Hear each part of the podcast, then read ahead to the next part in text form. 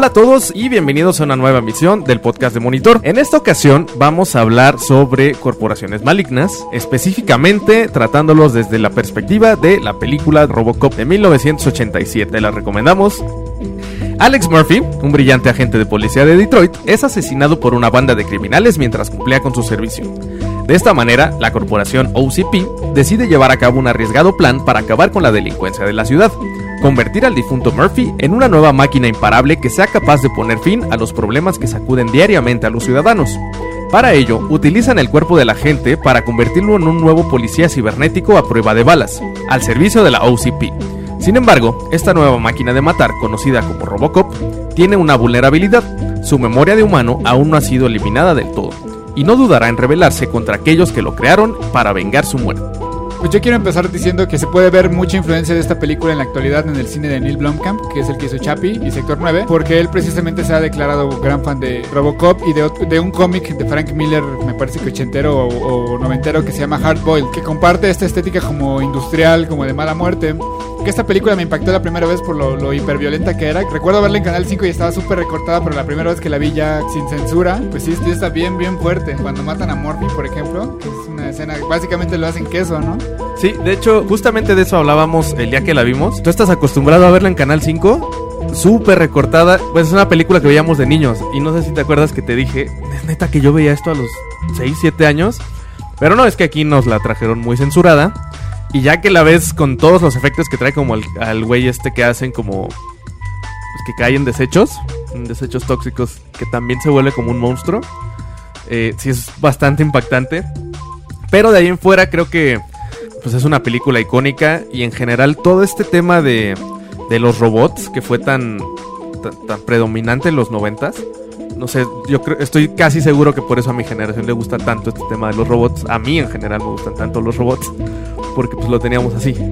Te habla de qué tan icónica es si además de tener un homenaje como Chappie, tiene su remake, ¿no? Porque de hecho tiene el remake, así se llama Robocop, y es con este es del 2014 y es, según yo, es el güey de Rick Flag, ¿no? Ah, sí, él es Murphy. Ajá, Joel Kinnaman, eh, el actor de Rick Flag en Suicide Squad, en las dos este, iteraciones. Eh, ¿sí, dicho? Sí, ajá. Es, este, es el Murphy de aquí. Mi idea, esa sí no la vi porque eh, hay mal de mi parte porque me dejé llevar por todas las malas críticas de todo el mundo y nunca la vi. Mira, pero estoy viendo que en el cast sale Michael Keaton, Gary Oldman y Samuel L. Jackson. Órale. Pues sí, habrá que verla, ¿no? Para, para poder emitir otro juicio sobre, ahora sí, sobre el remake de Robocop. Que en general la primera, pues, si ya nos, nos ponemos muy serios, es una película que no, no aporta tanto, es, entretenimiento y ya es un, un güey que es robot. Pero cuando la ves en ese mood, quiero ver una película de explosiones y balazos, está bien chingona. Y el tema de que conviertan a alguien en un robot, yo, quiero ser un cyborg gracias a Robocop. No sé si se acuerdan, pero que uno de mis sueños siempre ha sido tener una mano robot. De hecho, justo también en los noventas, no sé si saben, pero tuvo su serie, una serie, una caricatura, Robocop.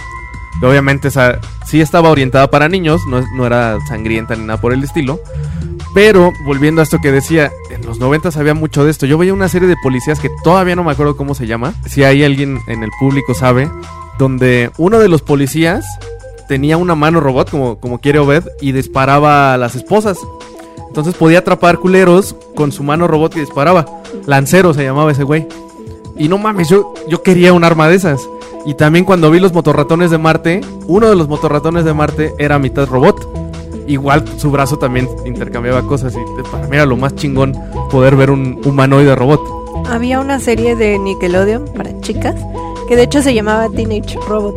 No sé si la llegaron ah, a claro, ver. Jenny, Jenny, la robot adolescente. Sí, estaba súper chido. Los dibujos están chidísimos. Tipo chica súper poderosa. En el comercial de Nick decía que si te da un patatús y se leía como torciéndose el abdomen. a mí me da mucha tristeza pensar que todo el, gobierno de Detroit le echó como mucho apoyo a la película para porque iba a ser como su esperanza para elevarse económicamente y nomás no. Entonces ahí hay una estatua de Robocop que está así como abandonada, sí, grandota. Y, pues básicamente Detroit ha estado en, la ruina desde hace un chingo de tiempo, desde, desde la caída de su industria automotriz, que era básicamente lo que lo sostenía. Entonces, pues básicamente el Detroit que ven en la película es el mismo Detroit que estaba sucediendo en la vida real y el de ahorita, de no ser porque no hay robots. Está cabrón. Yo vi un episodio de eh, el Grand Tour, la serie que, que es ahora lo que antes era Top Gear UK, eh, donde van a probar coches gringos a lo que vendría siendo la meca del coche gringo, que es este, era Detroit. Y lo mismo, están súper decepcionados porque dicen, esto era, ¿sabes? Como casi casi tierra santa para los que les gustan los coches y ahorita no hay ni madres. Y pues como no hay ni madres, pues los corren así como, como ellos quieren. Y, y hablan justamente de eso. Y sí, pues Robocop es profética en ese sentido, ¿no? Y si Detroit sigue estando como estaba en el ambiente de la película, que ya es tan vieja, no está descabellado pensar en traerlo, ¿no? O sea, no, no en hacer como más remakes, sino en decir, pues en efecto, si nuestra policía está sufriendo porque humano, porque te cansas, porque necesitas dormir, comer. O por corrupción. Saludos a corrupción. México. Bueno, eh, eh, hablando de eso, recordemos que este podcast Que aquí ya se acabó la corrupción, ¿no? Según no ves. que ya se acabó. Que este podcast en realidad, más que de Robocop, habla como de corporaciones malignas, ¿no? Y justamente, pues todas las corporaciones malignas que nos topamos en diferentes películas se van a basar en el dinero. Aquí lo que quieren es eh, es esta escena icónica donde sale el robot que parece como Pues, parece el que parece más robot que humano. Que incluso eh, ni siquiera han terminado como de testearlo, aunque dicen que sí. Y por eso es esta primera escena súper sangrienta, donde en el momento de hacer como la prueba frente a todos los ejecutivos, termina, termina matando a alguien, ¿no? Porque su directiva no entiende que esta persona con quien lo estaban probando, pues realmente ya no estaba armada. Se llama el E ED209. Puede ser Eduardo o Edgar o. Edberto. Ed- Edmundo. El- el Edmundo 209. Nada más quiero como mencionar que ese, es, todos esos efectos son, son- es un muñequito y es stop motion. Entonces, este, sí se nota, pero de todos modos, pues, es, es como padre, ¿no? Bueno, sí, el- la, la incorporación de eso, aparte hace más de 30 años. Ajá, a estas alturas se nota muy cañón eh, los efectos. A mí en lo personal cuando las películas ya son muy viejitas, eh, aunque sean clásicos, hay algunos clásicos que sí disfruto y hay otros que de plano eh, se burlan mucho de mí porque me burlo de las películas. Como cuando vimos Star Wars de plano. Es que entiendo que, que tuvieron su momento, que marcaron mucho, que cuando pues en su época fue nuevo, pues como no estabas acostumbrado a nada de, del avance tecnológico que hay ahorita, pues para ti era wow, ¿no? Como el exorcista, como Star Wars, como esta este recurso del stop motion que estaba como saliendo y no se veía mal, aunque las cámaras ahorita son mejores, con mejor resolución. Y ahorita lo ves y la verdad es que lo dice alguien que disfruta mucho It, la película, la viejita, donde ya cuando ves al It, que es como una araña, cosa extraña, que dices, ay, se ve muy falso. Yo me río mucho de esas cosas.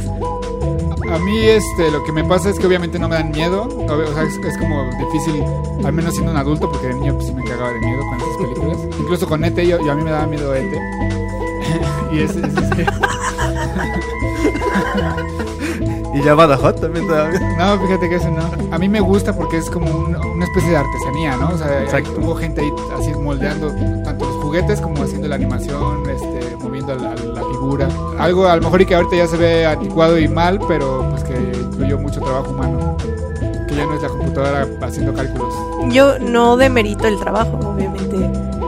Creo que hacer stop motion es una de las cosas más difíciles y más lograr como una filmografía de una hora o más. Pero, eh, por ejemplo, hablando de clásicos, sé que no tienen nada que ver uno con el otro, que son géneros diferentes, pero a la fecha tú puedes apreciar The Shining como un super clásico y no te vas a burlar de, de nada. No, no, es que, por ejemplo, Shining no caía mucho en, en su uso de efectos, más bien era como la atmósfera y... Exacto. Yo creo que tiene mucho que ver con, con las técnicas, o sea, porque si bien el stop motion sigue vivo, o sea, Cubo. Cubo, Cubo es, es espectacular, pero creo que algo que no hacían antes, eh, o al menos no, no en tan- no tanto como ahorita es, es la post. O sea, tú te das cuenta de que es un juguete y así, porque brilla de una manera distinta, porque los colores no son iguales, no había un color grading como el de ahorita. Si lo lograran, sí parecería. Bueno, más bien yo creo que lo que buscaban era un resultado para las pantallas o proyectores que tenían en esa Del- época, esa en la cual lo, lo disfrazaban más, ¿no? Pero bueno, regresando, ah, yo creo que Robocop es claramente un producto de su época, de estas películas como de explotación bueno, no, no como tal de, de explo- como les llaman exploitation, pero sí es una película hiperviolenta de, de acciones y explosiones que eran como Terminator o Total Recall todas estas películas en donde las personas están mamadas nada más desde por nacer. y, y- y porque dejas tu café en tu mesa explota, ese, o sea, como pues sí, ¿no? Ese cine de Canal 5. Ajá, sí, de, de sábado, como la de Para o, Ma- o Mamá Dispara con Silvestre Stallone. El mejor título de la historia. y sí, bu- bueno, por ejemplo, ahorita hablando de los efectos, pues sí nos integra tanto el Edmundo 209, pero por ejemplo, las, las escenas en donde balazan a, a medio, a medio mundo, que pues eso sí se ven muy, muy reales. Y es más uso de maquillajes y de. De efectos prácticos. Sí, o sea, Ah, las el- de los, los misiles y eso están bien el chingonas. efecto de la sangre, creo que tiene más mis respetos el efecto clásico, el viejito, que ahorita. Ahorita, aunque obviamente pues lo ves realista y todo está como el gore, creo que antes estaba como más padre esta onda de con un sobrecito de catsup hiciste todo ese desmadre. Sí, sí, era. Pues es, es lo que se aprecia, ¿no? De, de ese cine. Siempre las limitantes que tengas y como la, la solución más creativa que, que encuentran, pues dices, ah, qué chingón. Hashtag Tarantino. Ajá, exactamente. Algo que también pues, llama mucho la atención, o sea, desde esta época, pues cuando la escribieron y cuando la dirigieron, no se imaginaron seguramente estar vivos para una época donde ya va a haber robots humanoides. Chequen, una vez, no tiene mucho de haber sido el año pasado, había un robot hitchhikero. Este, era, pues, no era realmente una máquina que se moviera y así, pero sí tenía una cámara y una computadora y le hicieron como un cuerpo de humanoide. Y el chiste era para probar la bondad del ser humano hasta dónde llegaba este robot. Lo, lo- me parece que fue en Canadá que lo liberaron. Y a ver a dónde llegaba de raid. Llegó a Estados Unidos y lo descuartizaron. Y se llevaron sus piezas. Así, o sea, te das cuenta de que mucho de lo que está ahí y de mucho de lo que decimos, nada, es que poca madre", es cierto. Si hubiera llegado a México, hubiera estado primero en varias pedas y ya luego lo Ajá, por partes. exactamente. Hubiera sido un chapi. Ajá, como Chapi. Y algo también a mí que me, me saca mucho de pedo es, por ejemplo, Tesla sacó su robot humanoide, que se me hace un despropósito totalmente y es una pendejada. Ah, ahorita explico por qué lo pienso. O sea, siento que Elon Musk dice, tengo tanto dinero que voy a hacer lo que se me ocurra y que la gente lo va a comprar. Porque lo decía Marques Brownlee, él habla de tecnología. Si tú quisieras una máquina que, por ejemplo, aspirara el piso, no vas a tener una máquina en forma de persona empujando una aspiradora, vas a tener una aspiradora que aspire solita. Si tú quisieras una máquina que, que corte tu comida, no va a ser unas manitas con un cuchillo, sino van a ser cuchillos específicos para una sola tarea. Entonces, tener un robot que te dicen, es que te va a ayudar con tus cosas del súper, pues no tiene sentido, ¿no? Des- visto desde una óptica de que es cero práctico. regresarías al pensamiento del esclavismo. O sea, ¿por qué tienes una figura humanoide? No importa que obviamente no tiene género, no tiene color, no nada, pero regresas al Un principio. esclavo, sí, ¿no? Y también hay otra, hay otra, una corriente, no sé si filosófica o, o política, o cómo se le puede llamar, que se le llama, sí, más como filosófica, que se le llama transhumanismo, que busca que el humano se integre junto con las máquinas para eh, desarrollar su, su- como mejorarse a sí misma como el pr- próximo punto de la evolución. Volverte cyborg. Ajá, sí, básicamente dice que, que deberíamos empezar a volvernos por pedazos ahorita cyborgs hasta el punto en el que dejemos de ser completamente orgánicos, porque dice que es, pues, nuestro cuerpo orgánico es una limitante, que sí, pero pues, pues, o sea, como pros y contras, ¿no? También, también ser un robot, pues nada más va a hacer que nos exploten más en el trabajo y sin pizzas para poder comer. Yo siempre, eh, hablando de eso, bueno, no siempre, creo que de un año para acá, más o menos pandemia, eh, he hecho mucho el comentario de que me fastidia esta acción. Cada quien tiene como una un quehacer doméstico que odia. Y el mío, además de, de quehacer, es como toda la acción en general. No solo es lavar los platos, es decir, puta, otra vez hay que cocinar, otra vez me tengo que alimentar. Y siempre he dicho, ¿por qué no somos como robots y nos conectamos a la luz y ya? O sea, más sencillo, más barato, ya. Ahí el, el tema sería que los que tienen más acceso a la luz nos controlarían a todos y entonces moriría- morirían muchos robots de, Lo que vendría de hambre de luz. Ajá, Sí, McDonald's se volvería CFE. Ajá. Este, y, o, o, bueno, lo que puedes hacer es conseguirte sueros que sean una comida completa y ya nada más te los inyectas y listo. Esta idea de que el alimento se iba a volver una píldora, ¿no? Que de hecho también hay. Está la idea de que las máquinas nos van a reemplazar. Bueno, no está la idea, está sucediendo en muchos, muchos casos. Eh, como trabajadores, ¿no? O sea, que, el- que lo que va a pasar es que todos nos vamos a quedar sin trabajo gracias a una máquina y que finalmente nos van a controlar. Pero realmente yo cre- creo que lo que pasa es que quien sea el dueño de todas las máquinas o de la mayor cantidad de máquinas posible va a ser el nuevo, super- pues como lo que está pasando con, con Apple. Ahorita que mencionas eso, apenas fui a McDonald's por unas papas, porque es lo único que me gusta del McDonald's. Quiero, quiero aclararlo.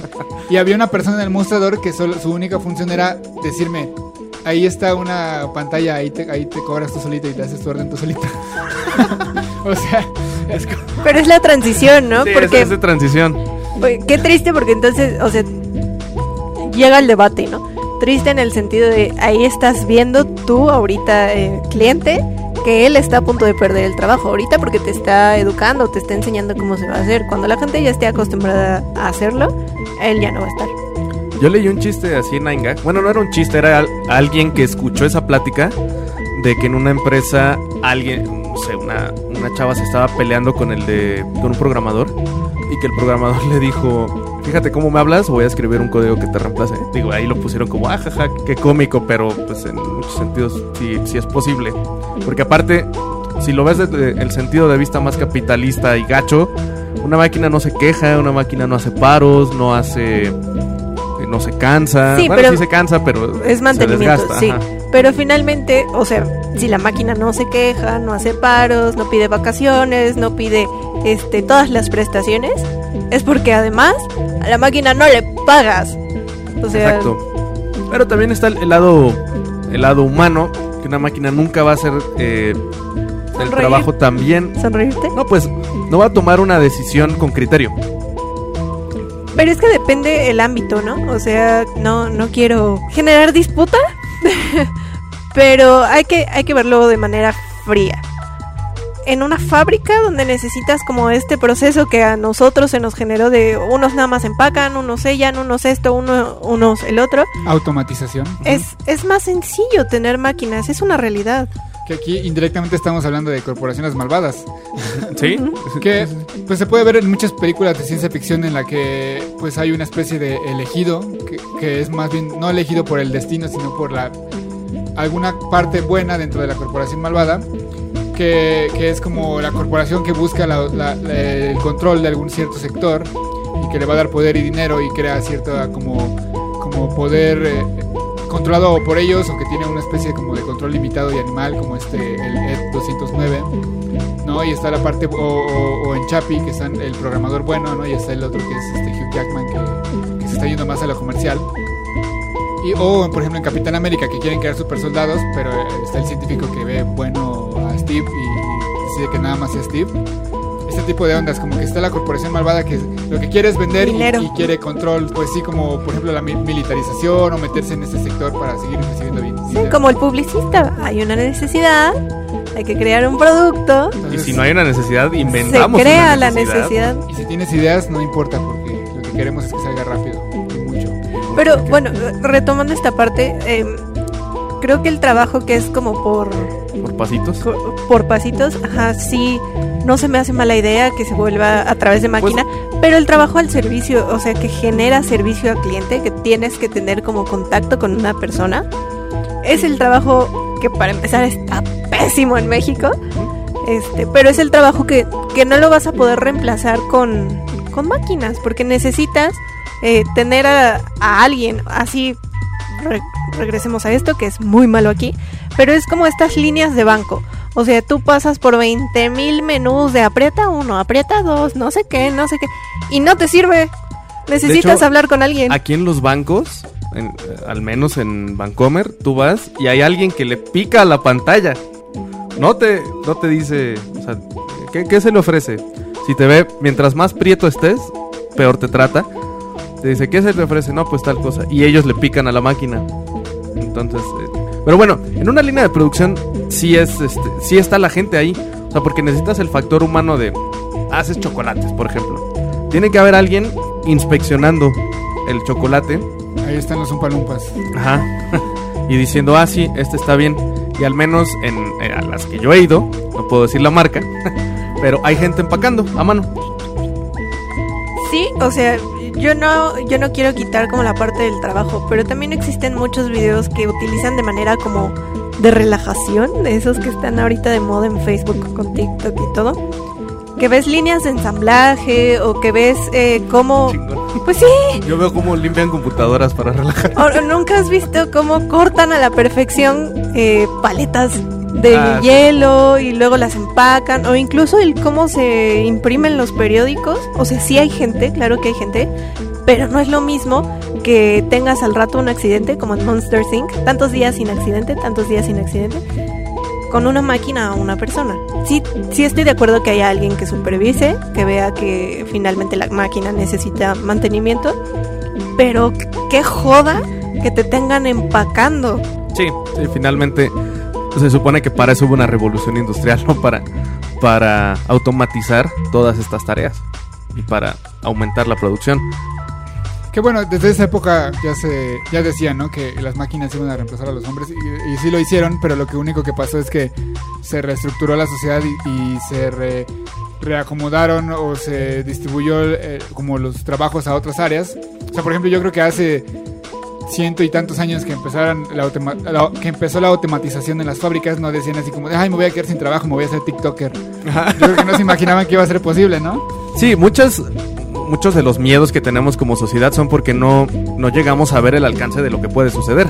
Si tú hace 50 años, si, si viajaras en el tiempo, es uno de nuestros miedos, y, y le dijeras a alguien, a algún conocido, oye, este, yo que tú empezaba a aprender a, eh, sobre qué es una computadora y aprender a usar esto, porque ya no va a ser necesario que hagas tal y cual cosa de tus labores. Va a decir, Ay, "No, no, las no". horribles monografías cuando uno iba a la escuela. Ve a la papelería y decir imprime era decir mucho. Tenías que copiar a manita cada una de tus eh, monografías. Exacto, y si, si tú llegaras a decirle a alguien, porque esto lo acabo de ver en un video, está bien chingón. El, el nuevo iOS, no sé si todos los iPhones, pero al menos el nuevo iOS, tiene una madre para reconocer texto súper buena. Tú le tomas una foto, si tú ahorita abres un Word yo le tomo una foto con mi teléfono, puedo seleccionar ese texto y robártelo. Yo no me imagino estar en los 50 y que me dijeran, con un cuadrito que yo tengo en mi bolsa puedo robarme palabras que están en la pared o que están aquí se diría, puta, pues es que entonces ya nadie va a tener trabajo futuro, ¿dónde van a estar los que, ¿sabes? O sea, el diseño va a dejar de existir porque lo van a hacer las máquinas. Pues qué bueno, ¿no? Porque ya estoy hasta la madre.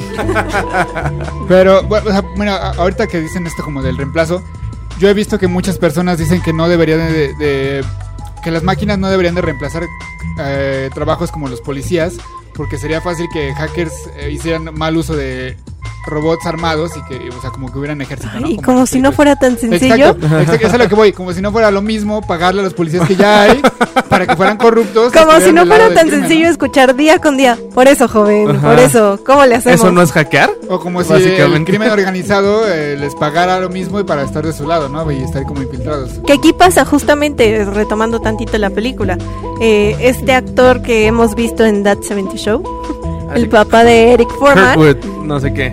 Él en realidad, aparte de ser el super mafioso y a quien no han podido atrapar la policía después de quién sabe cuántos años, pues es porque está siendo contratado por el caca grande de la empresa. Goza de impunidad el güey, así como lo soya. Va, o sea, anda bien chingón y se Y aparte, eso me, me- me gusta mucho de su actuación.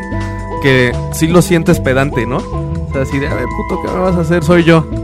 Ajá, entonces, o sea, hoy eh, 2021 contra 1900 ¿80 y qué quedamos? ¿87? 87. sigue siendo lo mismo. Sí. O sea, sí, con o sin idea de robots policías, sigue siendo lo mismo. Y por algo vienen esas ideas. Ahí les va una idea mía radical, por la que tal vez deberían de lincharme. No, no es cierto.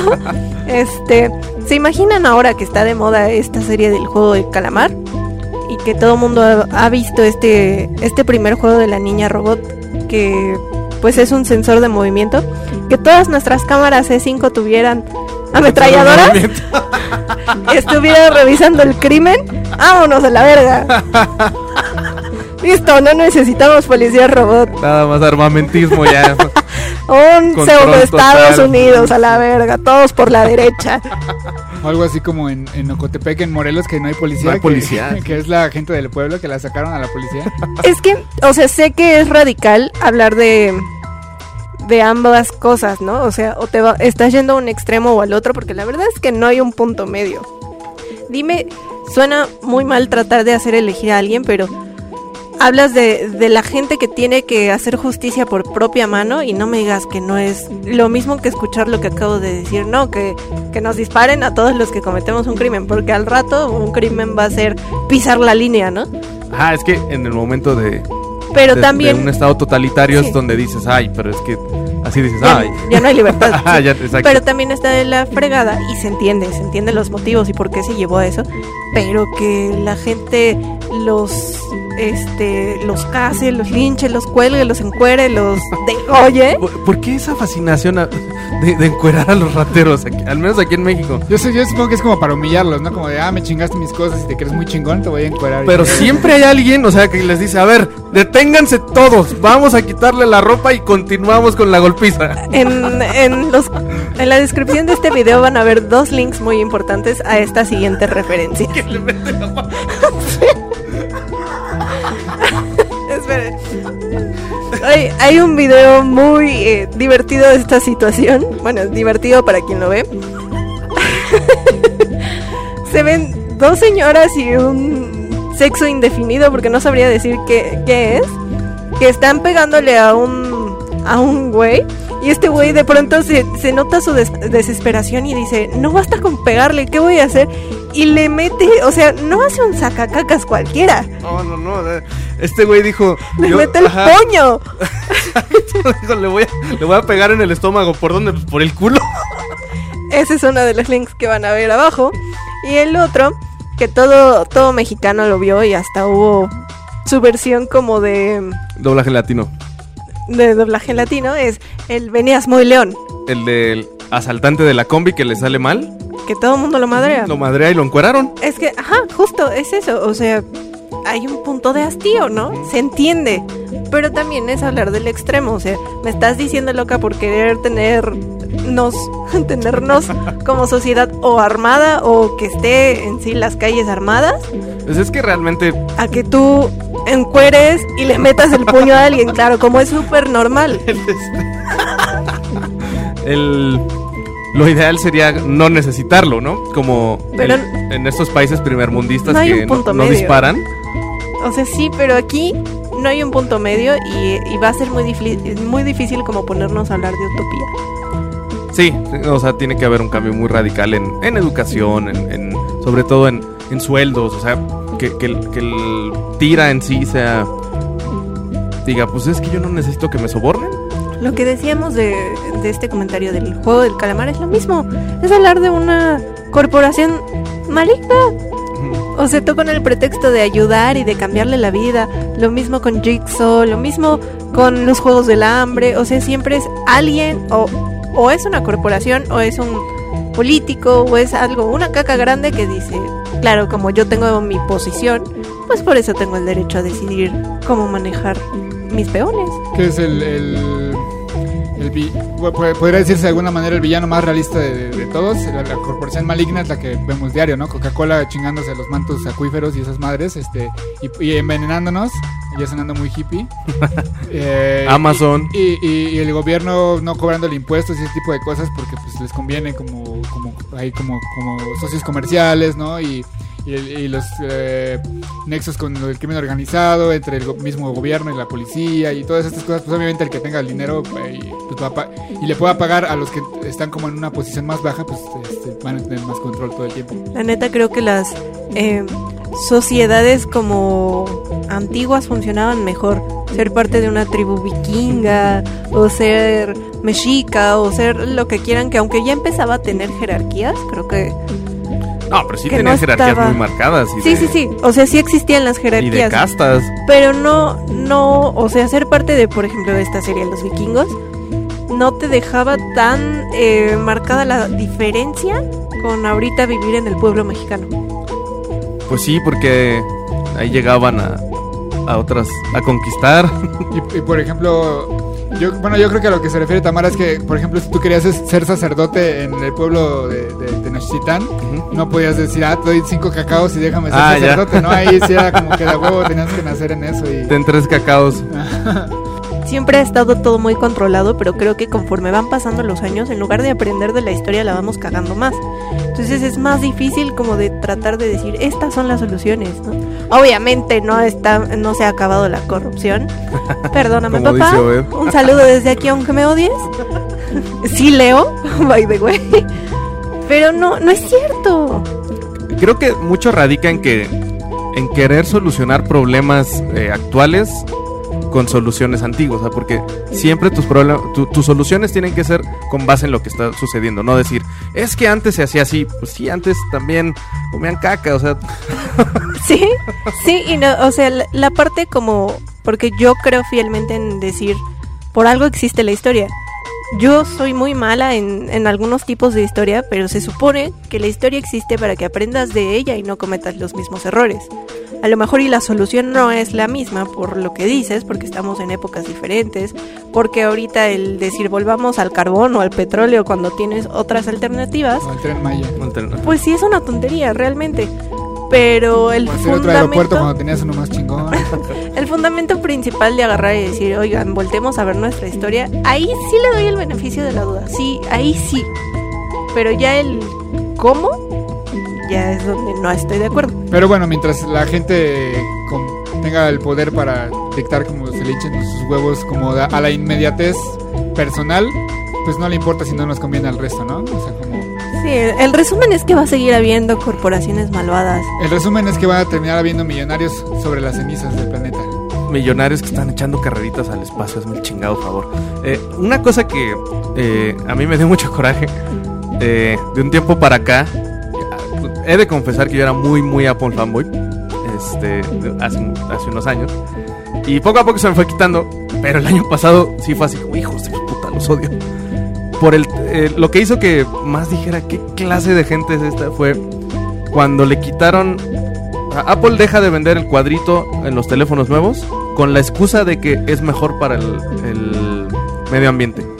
En vez de decir, no, al chile me va a salir más caro hacerte todo el teléfono si te regalo este cuadro, mejor te lo vendo. Porque dicen, no, es que si no metemos el cuadrito podemos hacer las cajas más chicas. Y el cuadrito, no, pues lo metemos en otra caja y te lo vendo. Entonces, de ninguna manera están ayudando al medio ambiente. Claro que no. ¿Quieres ayudar al medio ambiente? Pues haz otra, un chingo de cosas más. Sí, o sea, ya no hablemos de, del consu, consu, en su consu, consumismo. Sí, sí, sí, sí. Sí. O sea, de, de este tema de, bueno, pues es que los fans se lo, lo permiten.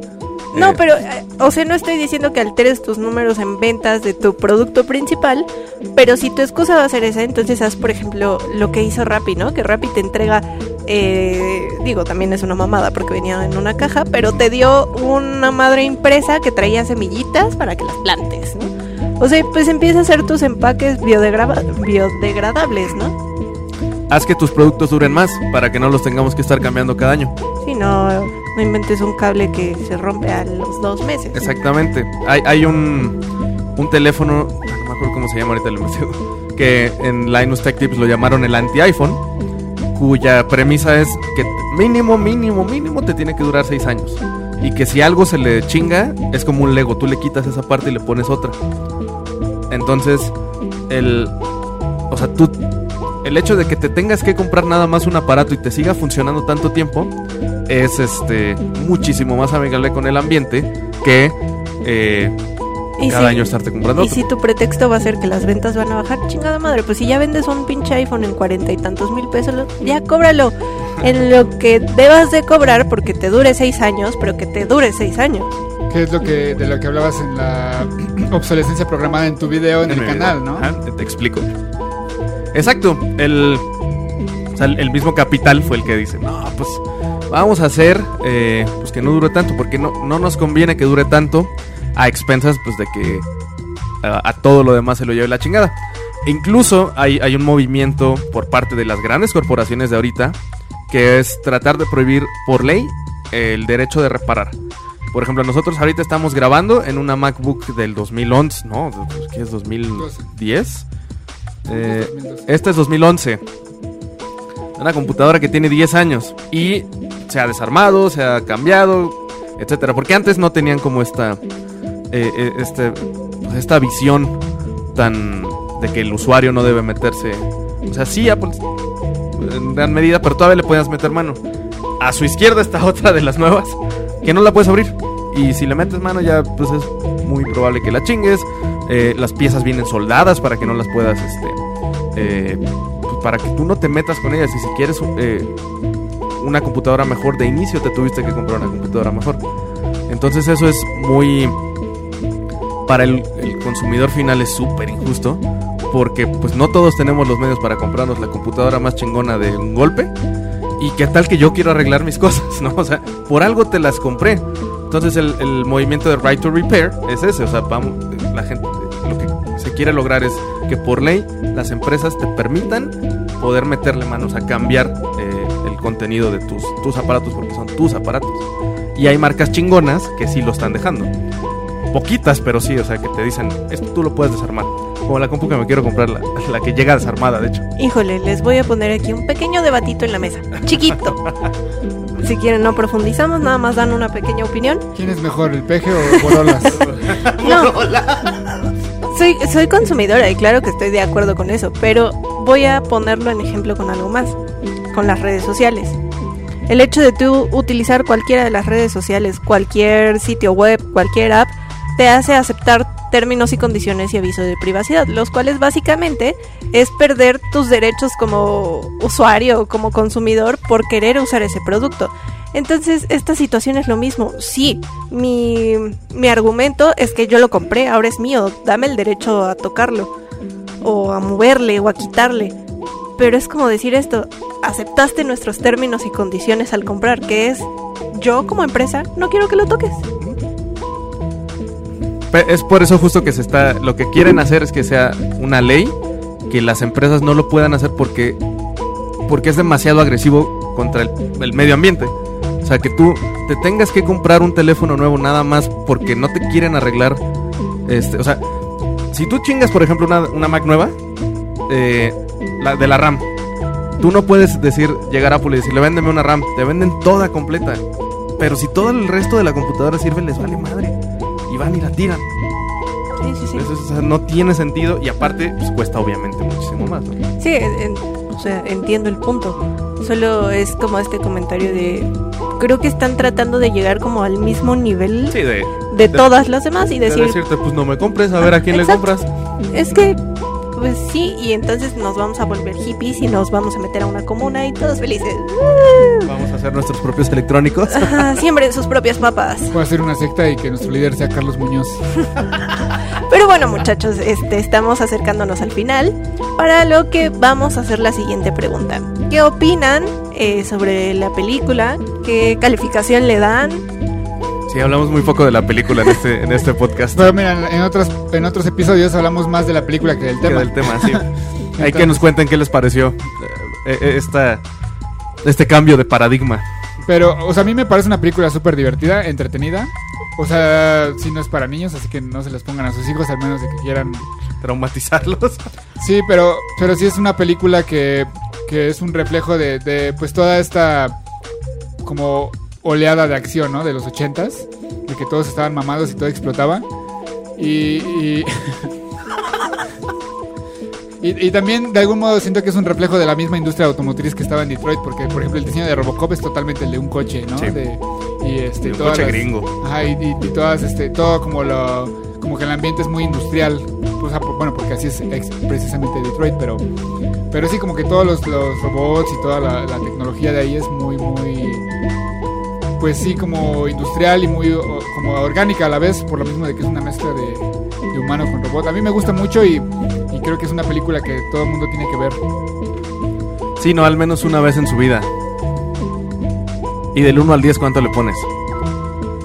Yo le pongo un 8. Yo creo que también le pondría un 8. Más, más que por valor de que diga, uy, sí, es que y soy un chingo. Pues porque es una película, como dice, muy divertida. Por el tema de lo que significa eh, eh, cuanto a mi generación, los robots. y todo este tema de... pues, es lo que siempre hablamos, de cómo en el, en pasado se imaginaban el futuro. Pues en- yo creo que en los noventas todos asumíamos que iba a haber este, robots para todo en poco tiempo. Y ahorita ya lo sabes, tú ves la rumba, este... O sea, ese tipo de... Alexa, pues puede considerarse un tipo de robot. Y pues no sé, este futurismo siempre, siempre ha sido como algo que me, me llama mucho, entonces sí, se las recomiendo mucho, igual, ¿no? ocho. Yo la voy a recomendar, pero principalmente porque eh, han sabido venderla. Aparte de los, de los remakes y todo, es esta fórmula que todos vamos a buscar de la venganza.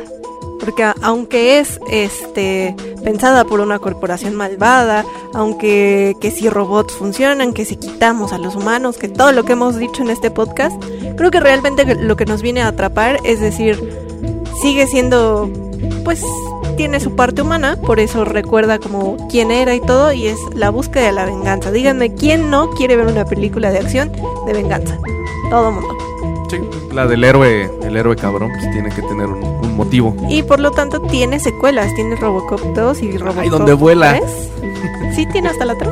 Bueno, mira, no se me Creo ocurrió, que cuatro. no se me ocurrió decirlo, pero bueno, eh, o sea, como el tema principal de la película, creo que yo es, es básicamente un trabajador, una persona de clase trabajadora que se ve sometido por una corporación a trabajar bajo su mando sin consentimiento y no se le dejó morir y se le obliga a ser una máquina también, ¿no? Que es como básicamente yo creo que todo lo, como se sentían todos los trabajadores de las, de las industrias de coches de ahí de ese, de ese momento. Yo creí que ibas a decir de los de Santa Fe de aquí de la ciudad, Ah, pero bueno. a muchos sí les gusta ser godina, ¿no? Así que, por lo tanto, yo le daría también un 8. Eh, vale mucho la pena esta parte como creepy, escenas de sangre, sangre, mucha sangre están y muerte. Pero eh, yo les decía que bajo mi opinión, pues a mí me dan risa esos tipos de escenas ya viejitas. Ustedes coméntenos qué opinan. ¿Estoy güey o no estoy güey? Y pues no sé, qué otra película quisieran ver de este tema. Y. Y pues eso ha sido todo. Muchas gracias por escucharnos. Ya saben que ahí están los podcasts. Están todos nuestros videos de nuestros distintos subcanales. Bueno, muchas gracias y nos escuchamos en la próxima. Adiós. Bye.